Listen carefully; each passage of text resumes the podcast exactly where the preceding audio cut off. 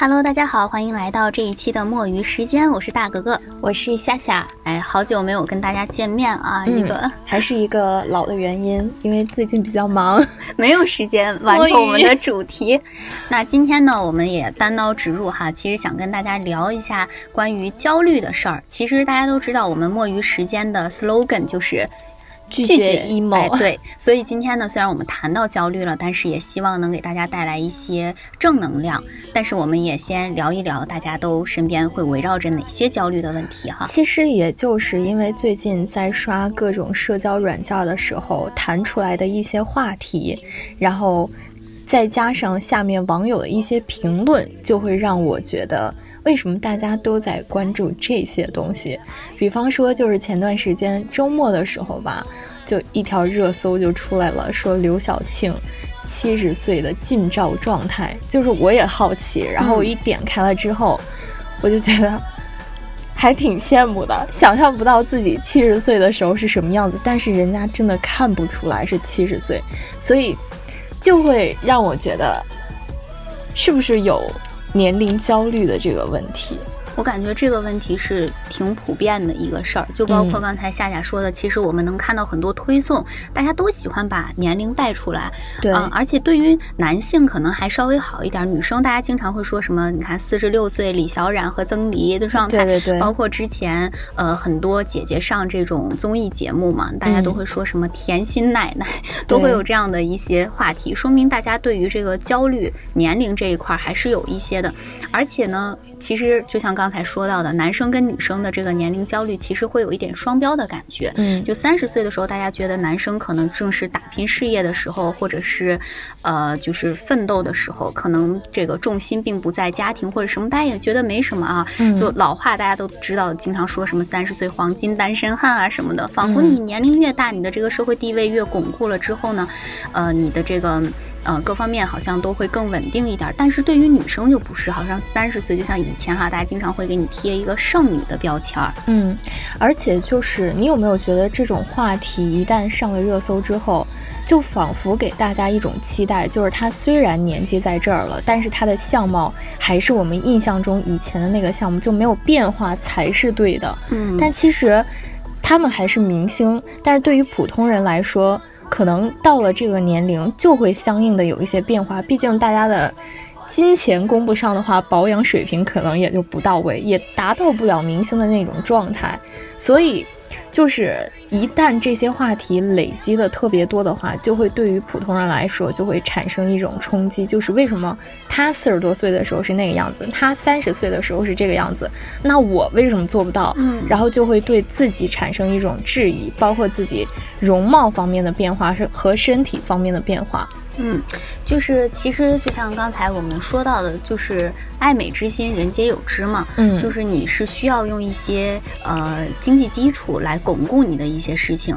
就像刚才夏夏说的，可能我们会从别人的身上，然后来折射到自己这儿哈，觉得自己没有达到这个，你就会增加你的这个焦虑。包括现在其实很多人拍照，男生女生都是哈，大家都习惯用这个美颜相机或者加一些滤镜啊，去去褶啊，去去皱啊。嗯，当你这个。正正常的这个生活中的状态，或者你用原相机拍出来的这个状态，跟美颜相机里的那个效果达不到的时候，你又会觉得，哎，好难过。我要是能长到相机里那样，该有多好。就是无法接受自己真实的状态了。长时间使用这种相机的话，但是现在没办法，对，没有办法，就是克服这个问题。比如说大家一起合影，总有想要用的，是吧？对，而且你说就是现在，不管是谁抛在社交软件上的图片，有一张是不修的吗？就是每次，而且我就觉得最奇怪的就是一些网络博主泼出来的那种图片。然后每次大家都会问他，哇，好好看，怎么拍的？然后用什么滤镜什么的，反而会变成一个教程。呃，不是，然后就有些人就会特别就是，怎么说呢，就不太好。然后酸吗？对，有点酸。但是，嗯，这个人就会回答说，就是用苹果原相机直接拍出来的，但那明明就不是。一个问号。对。那其实我们再说回这个焦虑方面的问题啊，刚才其实嗯夏也提到了。那其实如果你觉得这个年龄焦虑，你这个年龄不停的递增，给自己带来的身体上最大的变化，有没有感受？我就是如果要说到年龄焦虑的话，我其实没有这个焦虑。嗯，就是唯一让我有一些些焦虑的，就是你刚才说的这个身体上的变化。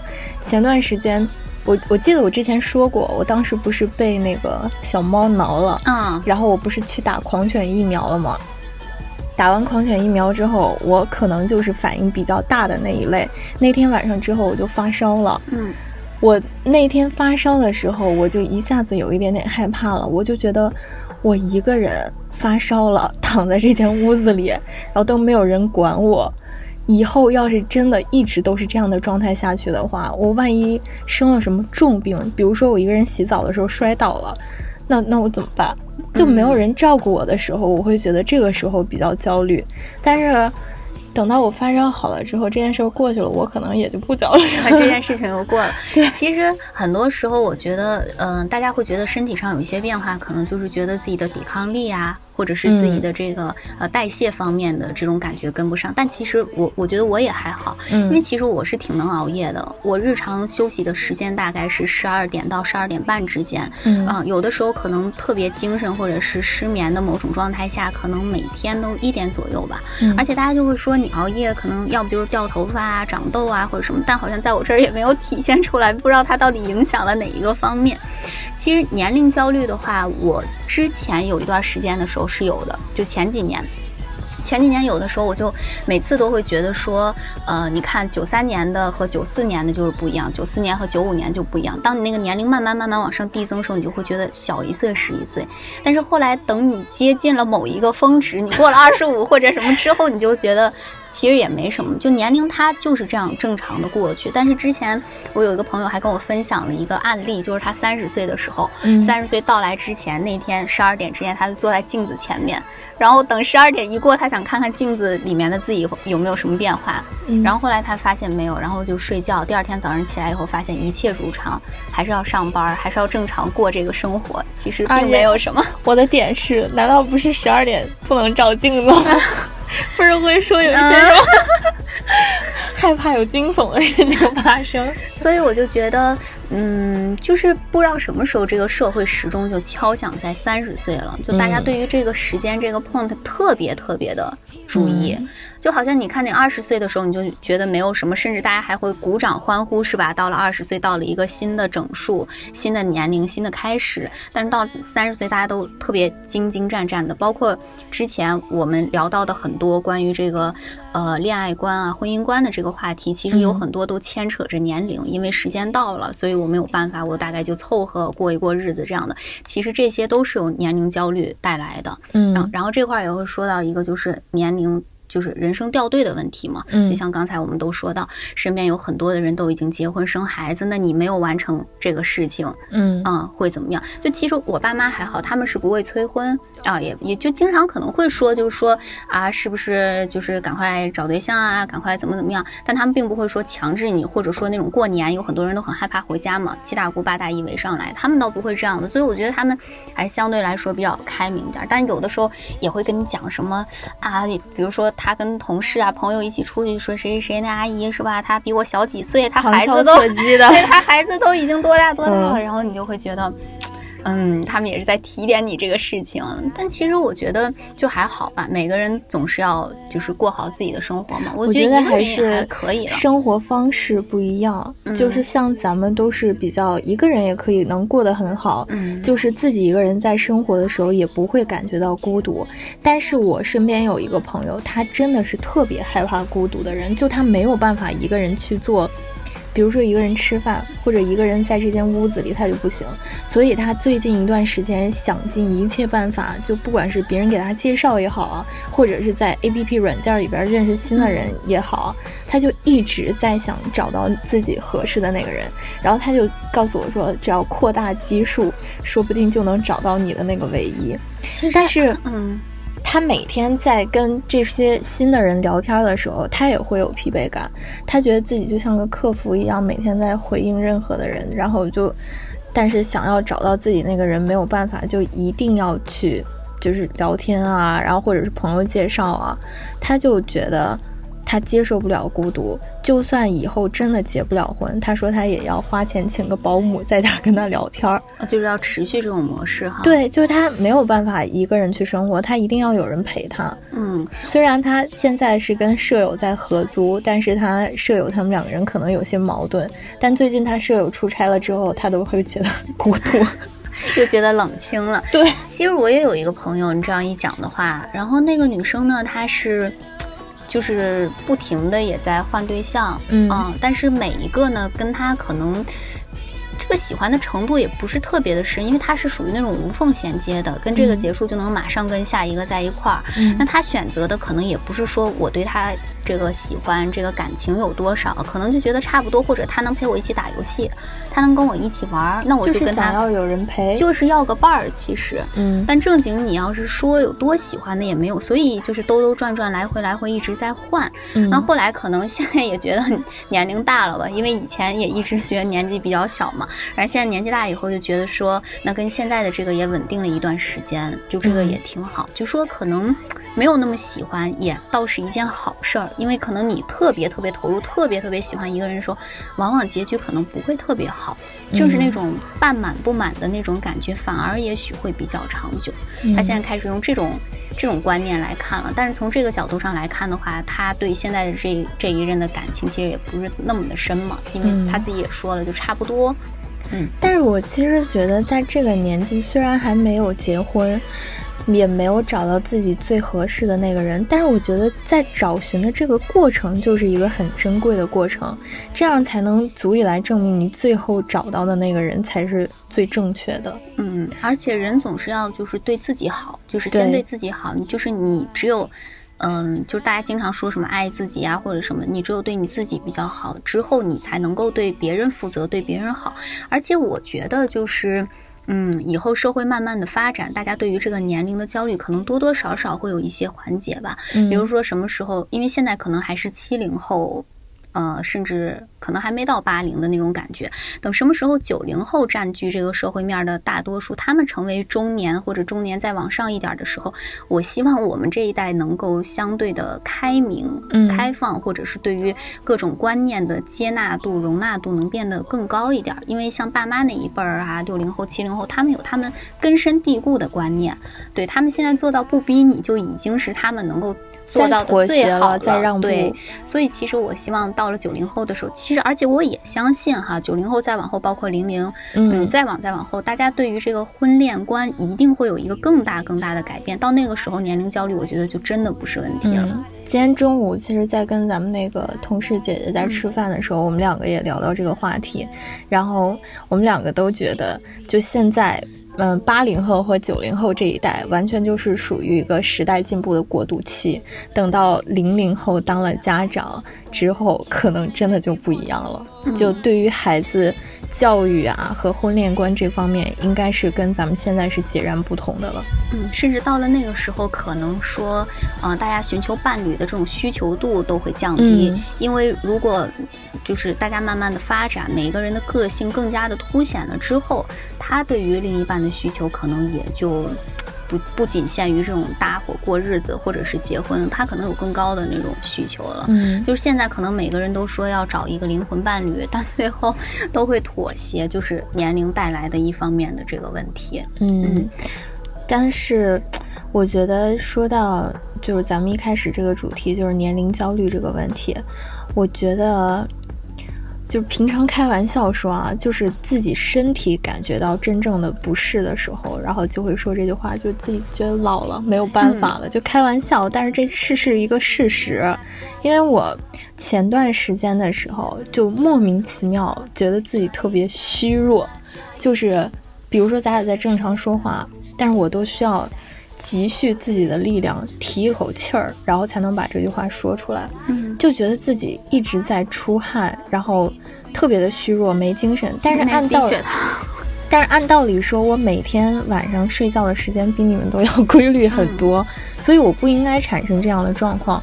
然后我就去看了中医，然后中医就就说我什么气血不足，然后说我肾亏脾虚，然后就说了一堆，让我想起了某位朋友 要晒十二点太阳的那个。然后我就连续喝了得有将近呃半个月了，嗯，喝这个中药，然后就在慢慢的调理。这个时候我就会觉得，真的是年纪大了，就是已经不是靠自己身体能够调节过来的那个时候了。觉得以前年轻的时候，可能熬个夜啊。或者是出去玩几天啊，可能休息一下子，第二天马上就没事儿。但现在是真的不行了，稍微一劳累之后，你就会明显的感觉到你自己的身体机能是跟不上的。刚才不是说到熬夜其实影响比较小嘛？但刚才说到那个熬夜这件事儿，我还想到一个，就是通宵过年。就过年每年其实我都有通宵的习惯，就觉得这一天好像能正大光明的熬夜。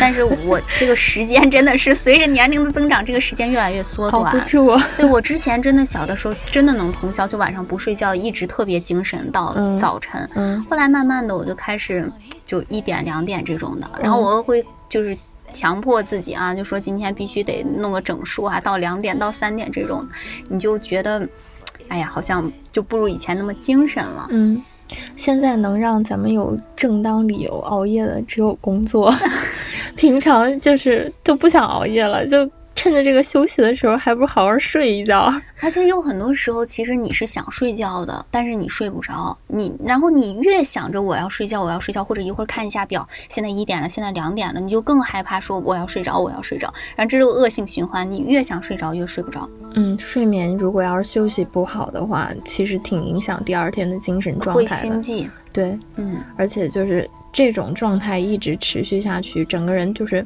看起来就特别的萎靡。嗯，那其实说到这些各种各样的问题，那如果就是说你为了改变这个情况，改变这一些问题，有没有做过什么努力？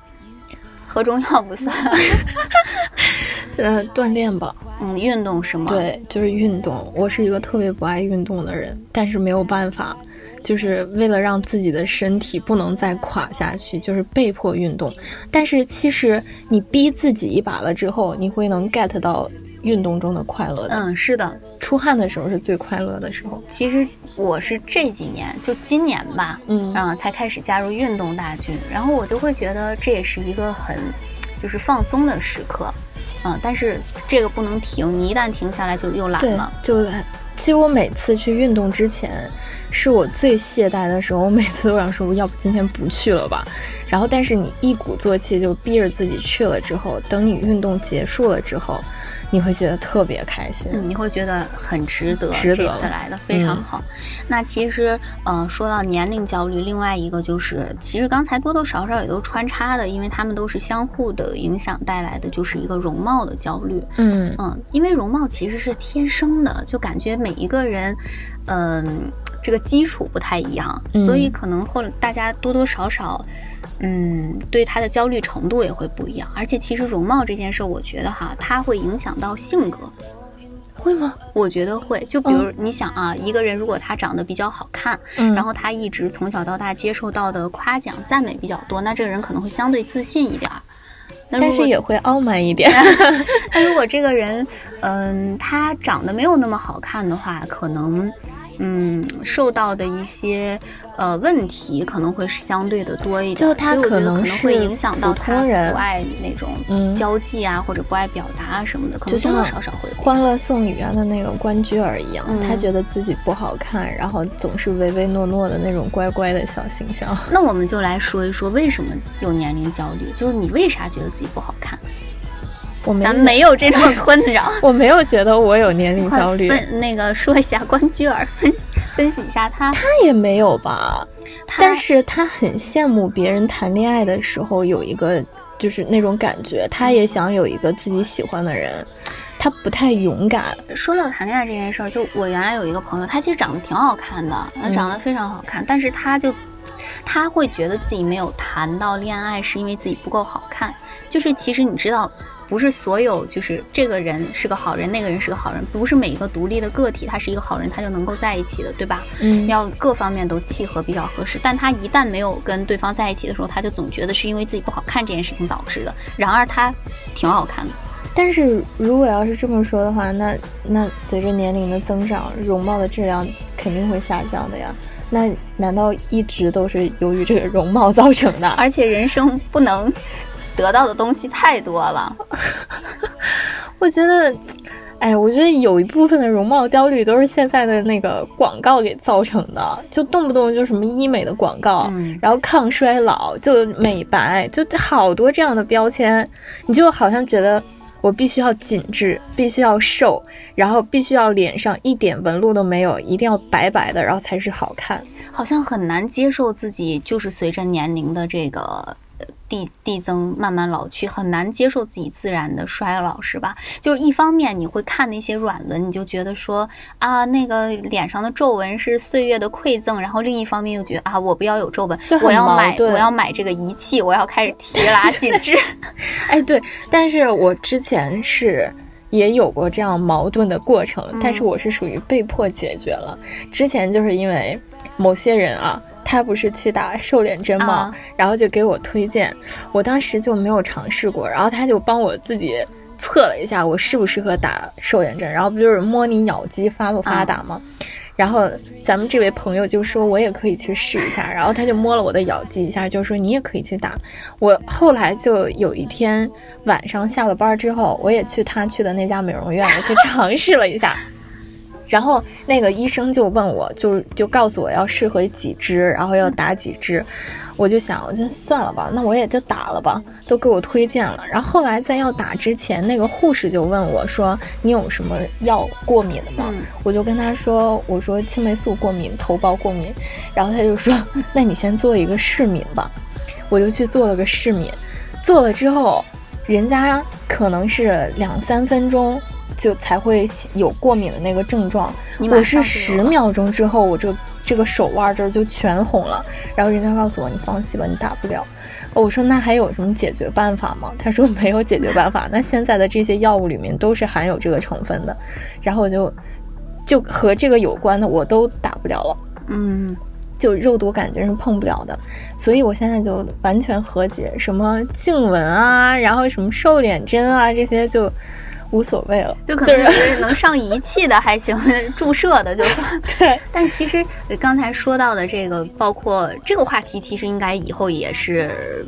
无法避开的，就是大家都说医美和整形嘛。而且，虽然随着这个大家的这个收入啊各方面递增，或者是什么什么的，这个话题以后肯定就人家都预测说医美行业是未来几年几年的一个大热行业哈。对，大家都开始往过投入。但其实整形和医美还是不太一样的。不太一样。医美它可能是一个正常的属于保养的状态，或者就是让你现在这个情况不要再不要再恶化啊，恶化加双引号。但整形可能是完全改变你。你的这个结构、你的骨骼、你的骨相啊，各方面的，可能这个程度还是更就是可怕一点，我觉得。但是我觉得还是要找到适合你自己的，你想改变什么，然后你再去选择适合你自己的，不能盲目的跟风。就像我，对呀，人家说瘦脸针，对我就是属于跟风了。然后幸亏，我现在想想都后怕，幸亏我是做了失眠，如果要是没做的话。我可能现在就在医院。如果医生他不是很负责的话，对，可能就很危险，会导致一个比较危险的事情。嗯，我也分享一个特别逗的事情，就是我之前去拍照片儿啊，然后化妆的时候，化妆师就给我画鼻梁这一块儿，嗯，然后呢，他就给我打了很多的这个阴影，在那个，然后把那个高光打上，就为了画一个鼻梁出来。然后他跟我说，他说你和绝世大美女，他用绝世大美女，你和绝世大美女之间只差一个鼻梁。后来他又跟我说，他就那个敲我的鼻子嘛。后来我就跟他说，我说那我是不是应该去做一个隆鼻？然后他敲我鼻，他说你这全是骨，你为啥还要去隆鼻？他就跟我说，就比如说有很多明星啊或者什么，大家去做整形是因为鼻梁特别塌啊，要从肋骨上或者哪儿弄那个骨，然后垫进去嘛。他说我就是鼻子骨量太大，需要就是把自己本身的骨给剃掉，就是把那个形状给剃出来啊，然后就比较那个。有型了，后来，后来我他就跟我说，但这个很痛，你不要轻易的尝试。我说啊，我也没想尝试。然后他就说，你看你的鼻子从侧面看就特别高，说明你的骨量特别好。但是为什么正面看就没有这个鼻梁呢？就是这个问题，因为你的骨量太大，就把它给撑开了。你现在需要的就把你自己的骨头削下去一些，然后把中间那个三角形给弄起来。你有了鼻梁之后，你看看镜子里面的你。现在化妆师都这么专业，大家就已经要开始怎么？后来我就问我说：“推荐医院了。”那我说：“那我这个要是我就跟他聊起来了哈。我说：那我要是把这个骨消出来了之后，我用不用再那个打那个填充剂啊，或者是什么之类的？”然后他就捏一捏你这个，说：“你这个鼻梁啊，你这个骨消完有你自己的骨，你就不用打了。但你这个鼻头。”大概需要两针的量，我当时在想，他到底是化妆师还是整容师？所以。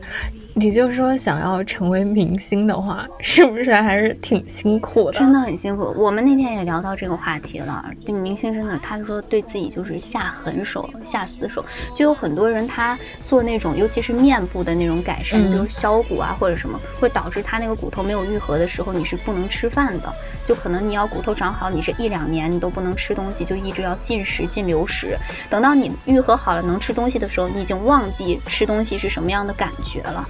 所以你就，你就就会为什么明星会突然有一个时间暴瘦？嗯，就是这种导致的。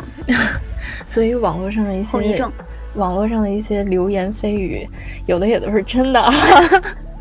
所以其实它它是相关联的。你想，你动了某一个地方，你的身体可能会有各种各样的反应。包括有一些人，他可能就是你比如说为了某个角色增肥啊、减肥啊什么的，可能也会用一些其他的手段。因为那个化妆师还跟我 说了好多，他说什么有那种。呃呃，叫什么瘦骨针还是什么针？就说类似麻药一样的东西，那个东西直接打到你的骨骨头上还是什么，就是你的骨就会变小，就导致你整个人会变。但那个东西副作用特别大，他说特别伤身体。现在科技已经这么发达了，哦，但是他说的真的天花乱坠的，我就在想，要不你帮我做吧？现在 马上在这儿就做。他只是一个化妆师，你知道吗？对啊。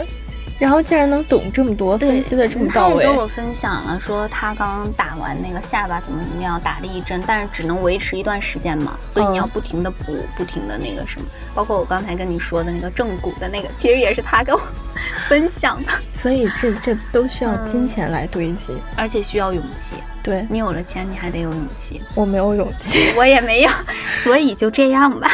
我觉得当个普通人挺好的，焦虑就焦虑吧。我觉得作为一个明星来说，要维持自己的容貌，是因为要出现在荧幕上。嗯，但是作为普通人，不要跟自己这么较劲。对，接受自己，在你有这个呃一定的经济基础，在你自己可以支配的这个范围内，你做一些小小的保养啊，小小的养护，我觉得都是。我觉得医美和。整形完全是两个不同的概念。你如果去做一些抗衰的项目，就那些仪器类的、机器类的，我觉得这些是可以的。但是，一旦动刀子了，就是要好好想一想了。嗯，所以。容貌焦虑，我目前也不敢尝试了。然后，我也和自己自洽了，和解了，就这就这样了。所以大家也要多听我们的节目，多背诵我们的 slogan，拒绝 emo。对，其实我觉得这些焦虑呢，多多少少你只要生生活在这个社会大环境中，一定会有。就算你自己没有，你身边可能也多少会听到这样的声音。嗯。但是我觉得，呃，至于怎么评判，怎么来判断，怎么能跟自己和谐共处，还是要靠自己的内心。自己内在的这种力量，嗯嗯，所以大家也不要盲目的跟风或者盲目的焦虑。其实，真的，我觉得越来越往后发展的话，年龄绝对不是问题，真的不是问题。每个年龄都有每个年龄的好。你看那些综艺啊什么的，是吧？那些姐姐都绽放各自的光芒，大家都。各美其美，也不会相互影响到，或者是怎么着，所以觉得没有必要啊，朋友们。好的，那我们这一期的节目 就到此结束啦啊，我们下期再见。哈，大家给我们投稿，有什么好好玩的，或者是想听的话题，哈，下期再见，拜拜，拜拜。